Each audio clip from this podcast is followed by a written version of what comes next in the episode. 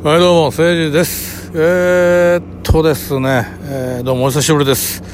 えー、っと、前回の放送からね、約1ヶ月空きました。はい。えー、そうですね、もうあのちょっとこのままやとね、えーラジオトークやめそうやなと思って、ちょっと一本撮っとかなあかんなってことで撮ってるんですけども、実はね、今日朝一本収録して、今日の朝にね、一本上げたんですよ。上げたんですけど、あの、まあ、30分ぐらい上げてましたかね。だけど、ちょっとね、いろんなあトーカーさん、ラジオトーカーさんの話をしたんですけど、えっと、ちょっとやっぱりあの、やめとこうと思って、あの、まあ、もちろんね、誹謗中傷したり何か変なことを言ったわけではないんですけど、やっぱりこう、俺にね、名前出されたくないって思ってる人もいるだろうから、ちょっとやっぱりやめました。はい。で、えっと、えーそのね30分の放送多分聞いてくれたのかどうか分かんないですけど、えっと、フォロワーさんが1人増えましてそしてその人からね、えーいきなりお便りが来ました。しかもね3通来たんですよ。で僕もお便りをね読まないようにしようと。まあ最大の理由はちょっとやっぱりこう僕がね人に何かこうアドバイスとか何かそのお便りに対して返信するとか僕みたいなもんではできないっていうのが一番最大の理由でまあやめようかなと思ったんですけどちょっとね3通も来たんであのさすがにね最後の1通の一通の最後一番最後に来たお便りには答えようかなと思ってます。まああのえー、1通目2通目はほぼ同じ内容で、まあ、ちょっと400字ではこれ400字なんですよねお便りって。そこで収まらずに2通目も送ってくれたんですけどちょっと恋愛系の悩みあって、まあ、正直僕恋愛系の悩みを答えれるような人材ではないので、まあ、これはちょっとパスさせてもらって、まあ、最後にねもらった3つ目のお便りをね今から答えたいと思います。これ3つ目です、えーくれた方はねえーとこれ言ってええんかな本名じゃないよね。あの言っていいんですよね。ここに書いているからね。藤本英二郎さんって方からもらいました。お便りをね、えー何度もお便りして申し訳ございません。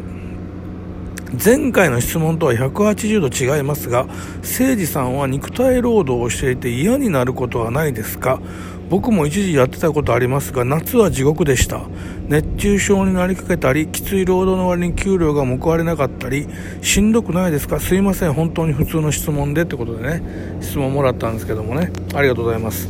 えーっとまあ、これは僕ね、えーっと明確に答えられるんで、まあえっとねまあ、肉体労働をやっててねしんどくないですか？って話ですね。夏とか、あのーもちろんねめっちゃしんどいです、あのーえっと、僕がやってたのは、えっと重油回収業って言って、えっと、船のタンクローリーとか潜水艦とかそういった船に入っていってえエンジンルームとかね重油タンクとかそういうとこに入って掃除する仕事やったんですよ。なので夏場だったら大体ね下手したら50度ぐらいになっててねその中がね。その中にこう入っていかなければいけないしで重油の中に入っていくから夏場でもカッパを上下着てであの隙間からね重油が体に染み込んで入れないようにガムテープでぐるぐる巻きにしてで吸吸収管って言ってこうねガスマスクみたいなのをかけてでさらにこう水中メガネをつけて入っていくんでめちゃくちゃ暑いです。もうあの本当にサウナ入ってる感じで。だから一応吸収管が持つのが15分しか持たないっていうのもあるんでまあ実際正直言うと15分しか持たないねんけど15分ずつで交代してたら能率上がらへんから実際は30分タンクの中入っていったらえ上の人と交代って30分交代30分交代でやったんですよ。だから実際言うとまあ実労ね4時間ぐらいです毎日ね。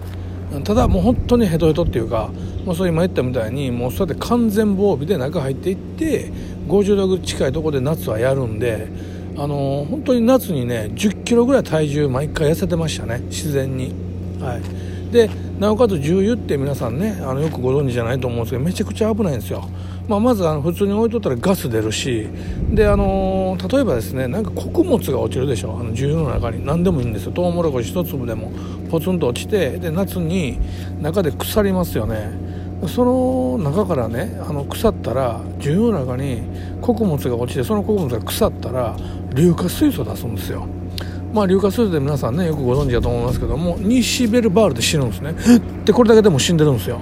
だからもうスーッと絶対死ぬんですね。でよくあのーたまにねあのーまあよくじゃないねごめんなさい。たまにあのタンクローリーなんか海でねこう座礁してで重油が流れたところに僕らのところに行ってくれって依頼も来たりするんですよ。だいわゆるあのサルベージ船なんかに一緒に乗ってついていってね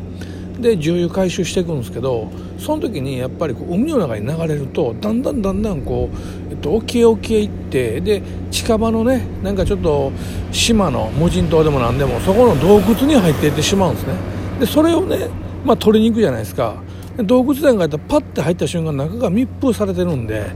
あの入ってしばらくすると硫化水素が中であ例えばねタンクローリーが座礁しました。例えばトウモロコシ積んでました。重油重油が出ました。その重油にトウモロコシが落ちてます。それが夏で腐りました。洞窟に入ってきました。中から硫化水素出てます。で密封される入っていく死ぬんですよ。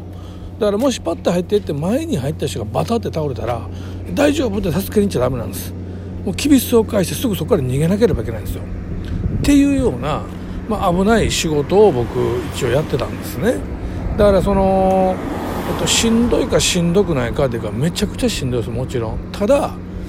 あの給料も報われないって言いますけどあの僕はね結構給料は報われてました。その当時で言うと1日大体2万円ぐらいあったんですよ。ああの後々もっと下がったんですけど僕がやり始めた頃って今から20二十何年前ですけどその時はあのー、1日ね2万ぐらいあったんですね。あの後々ダンサーであの最後の方ね僕がちょうどあのそのそこ僕行ってたその自由回収業で仕事自体があの後々ね、えーと、だんだんだんだん仕事が手薄になって、えー、その仕事自体がなくなるんですけどもそれが38ぐらいの時だと思うんですけどとその時はね1日ね1万5000円ぐらいまで下がったかな日当でいうともうその時僕でも独立して一人親方って言ってあの一人で個人事業主でやったんで、まあ、自分あのその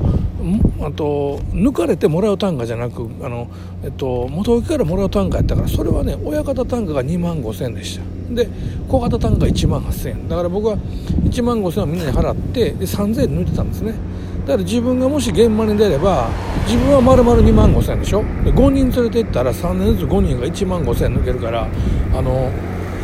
5人連れて行って自分が親方で行ったら僕1日4万円になったんですよ。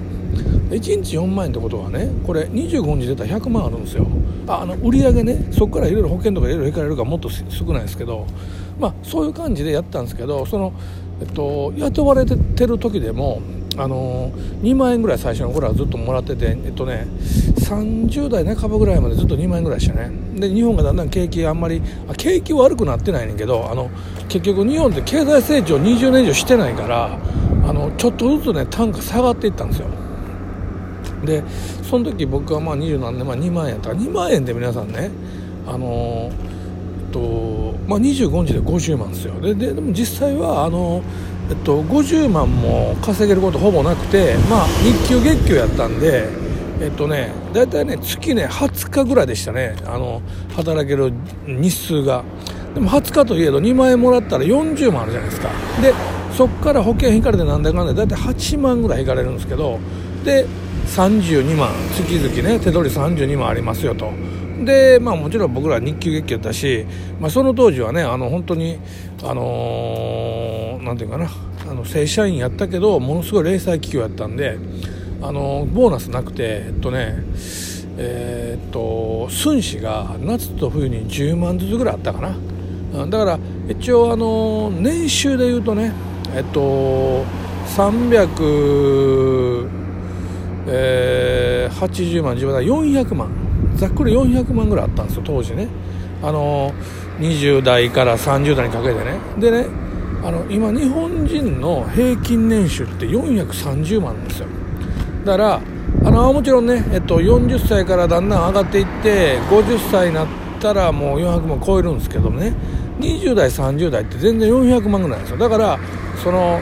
肉体労働をやってて報われないって言うんですけどあのそこそこのことやってたらまあ、結構結構な危険きつい汚いっていうハードルを乗り越えたらあの普通にね、えっと、大学出て働いてる人と一緒ぐらいはまあまあ稼げてたんですよ当時はね。だからその、えっと、自分の隠れコンプレックスをなんとか埋めるためにはそういうきつい汚い危険っていうのをやって僕は埋めてたわけですよね。だからあのこの間あのえっと、西村健太さんがお亡くなりになった時にあそんな話してもしゃあないな。その今の質問に答えなあかんねごめんなさい、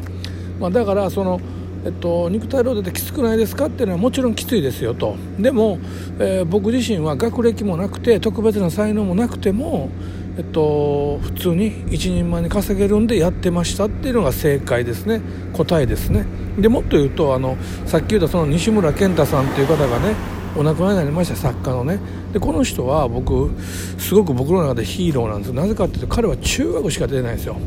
でもっと言うとあと中学しか出てないしえー、っと、え、母子家庭で育ってお父さんが犯罪者っていう経歴なんですね。これ実話ですよ。で40歳ぐらいまで肉体労働やっててで40歳ぐらいの時に小説が好きで書いて書いて書きまくって送った作品で、えーと、小説家になってでそれが芥川賞で芥川賞を取ってっていうね、まあ、すごい人なんですよ。僕みたいにこう学歴コンプレックスのある人間からするともう背景がめっちゃ似てて僕もね学校出てませんと。で、母子家庭で育ちました。お父さんは結構犯罪者でしたみたいな。なんで僕お父さんが犯罪者かって分かったかっていうとお母さんがお父さんと結婚したのなんでなんて聞いたんですよ。なんであんな結構むちゃくちゃな親父と結婚したんって聞いたらおお父さんめっちゃ真面目やってんえどうやったん？って聞いたら刑務所に入っとって出てきてな2日目から働き出してめっちゃ真面目やろって言うんですよ。